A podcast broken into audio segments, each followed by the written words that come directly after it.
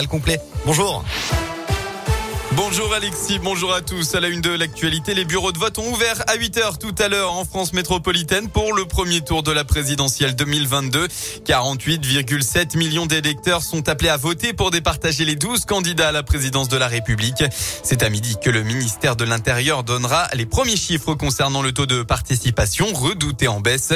En Nouvelle-Calédonie, la participation plafonnait à midi à 17,59% contre 19,86% il y a 5 ans. Les bureaux de vote resteront ouverts jusqu'à 18h, voire 20h dans certaines communes. Et puis, plusieurs personnalités politiques ont déjà voté ce matin, comme le Premier ministre Jean Castex et les deux anciens présidents, Nicolas Sarkozy et François Hollande. Du côté des candidats, c'est Anne Hidalgo qui a été la plus matinale en votant euh, dès 8h30 à Paris. Et depuis quelques minutes, c'est Jean-Luc Mélenchon qui a voté à Marseille. Dans le Rhône, bientôt le retour du sable, mais les voitures devraient être épargnées. Un vent venu du sud devrait remonter avec lui du sable venu du Sahara dès mercredi prochain.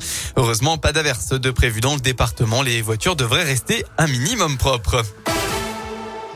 L'OL a un tournant important. Suite et fin de la 31e journée de Ligue 1 ce soir. Après son match nul face à West Ham jeudi en Ligue Europa, l'Olympique lyonnais n'a pas le temps de souffler puisque la victoire est impérative. Tout à l'heure, les Lyonnais affrontent Strasbourg, la surprise du championnat actuellement quatrième.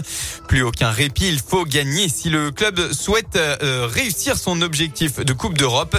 Lyon reviendrait à trois points de son adversaire du jour.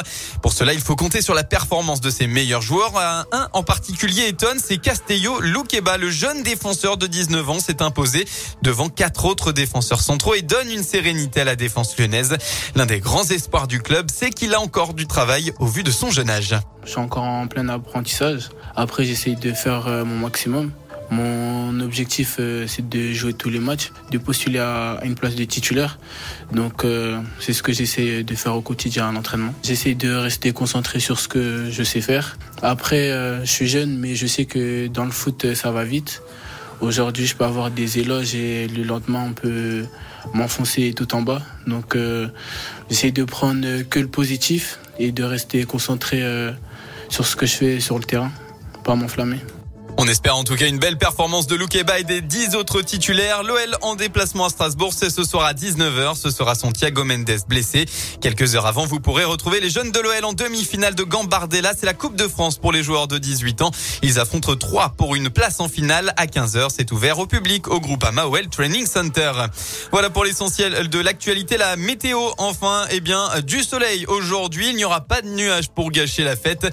En effet, le ciel sera totalement bleu dans le Côté Mercure, vous aurez au maximum de votre après-midi entre 12 et 14 degrés.